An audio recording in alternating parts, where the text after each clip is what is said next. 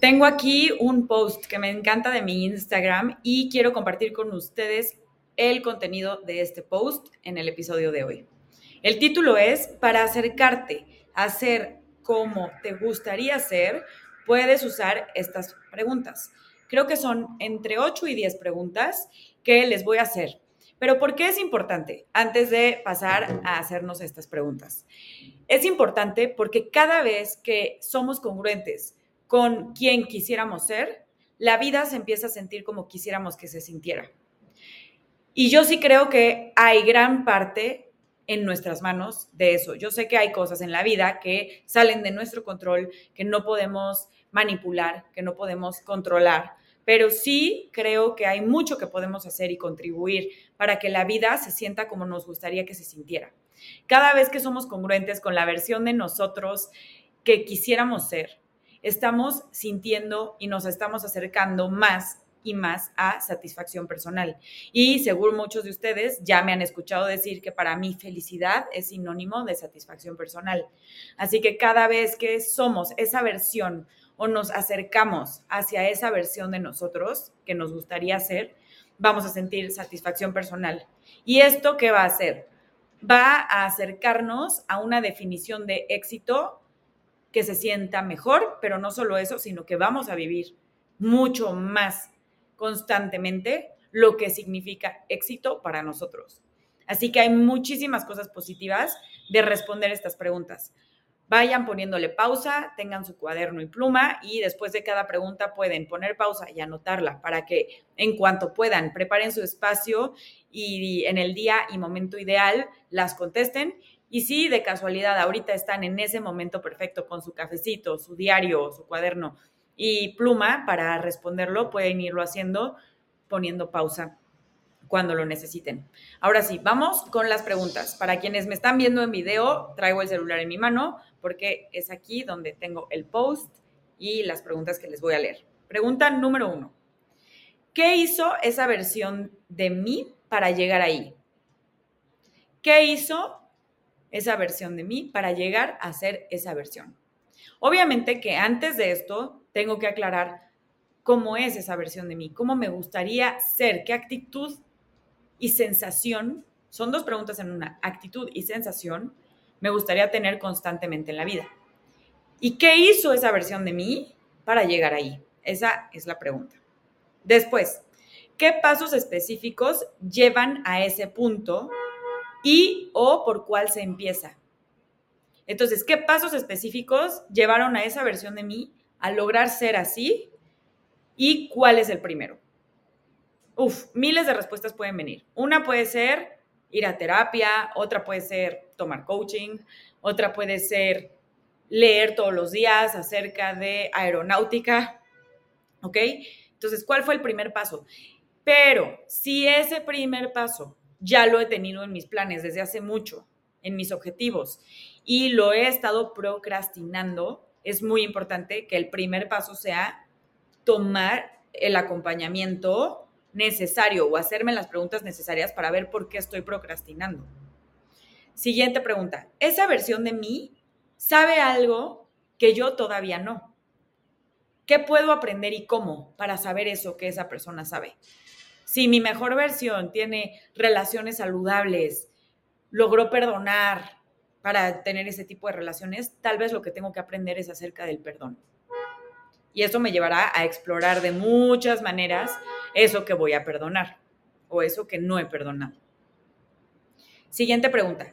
¿Cuál es mi principal amenaza o barrera actual para acercarme a eso, a esa actitud, a esas sensaciones? ¿Y qué pequeño paso puedo dar al respecto? ¿Ok? Es una pregunta que son dos preguntas. ¿Cuál es mi principal amenaza o barrera actual para acercarme a eso? ¿Y qué pequeño paso puedo dar al respecto? Esto se, se refiere mucho a lo que yo les comentaba ahorita de sabotear. Porque justo eso que yo estoy saboteando o lo que estoy haciendo para sabotear, que puede ser miedo, flojera, pretextos de todo tipo, eh, o que no hay tiempo, todo eso es lo que hay que trabajar y es mi principal amenaza, la principal barrera para acercarme a esa versión de mí, a esa actitud, a esa persona con esa sensación interna de, no sé, alegría, seguridad, respaldo. Siguiente pregunta. ¿Qué siento que esa versión de mí le da a mi vida? Entonces, si pienso que ya soy esa versión y que estoy actuando de esa manera, ¿qué le da a mi vida ser así? Ahí es, otra forma de preguntárnoslo es, ¿qué beneficios, cómo impactaría mi vida ser esa versión? Y penúltima pregunta, ¿qué canciones, qué libros, personas, inspiradores, que son esas personas que me inspiran, que los veo que ya están viviendo lo que yo quisiera vivir, necesito conmigo para este camino y también como recordatorio? No solo para inspirarme, aprender, ver, tomar eso que me sirve de esos libros, canciones, personas eh, inspiradores, pero también como recordatorio constante de que se puede, de que estoy trabajando por ello, porque en el día a día se me puede olvidar que yo quería ser o actuar de tal forma, porque llevo todos estos años acostumbrado a actuar de cierta manera. Entonces, ¿qué puede estar ahí constantemente recordándomelo y a mi lado en este proceso? Y por último, necesito ayuda con las principales barreras que tengo. ¿De qué tipo es esa ayuda que necesito? y cómo la puedo pedir, cómo puedo acceder a esa ayuda. Sé que esta última se repite un poco con lo que ya mencionamos hace rato de sabotear, amenaza y primer paso que puedo dar, pero para que nos vayamos aún más específico o si no lograron ser tan específicos en esas preguntas, hay esta última.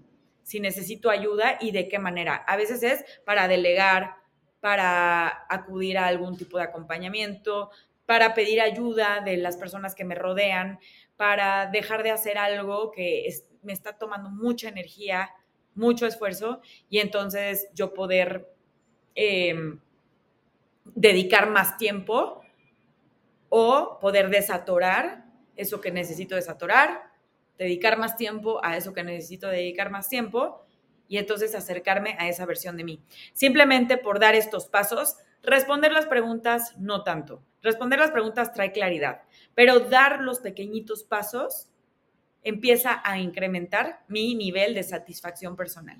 Y eso empieza a incrementar la, felicidad, la forma en la que quiero sentir la vida. Se empieza ya a sentir así la vida, que en nuestras sesiones le llamamos sentimiento base. ¿Cuál, cuál quiero que sea ese sentimiento base? ¿Cómo quiero que se sienta la vida?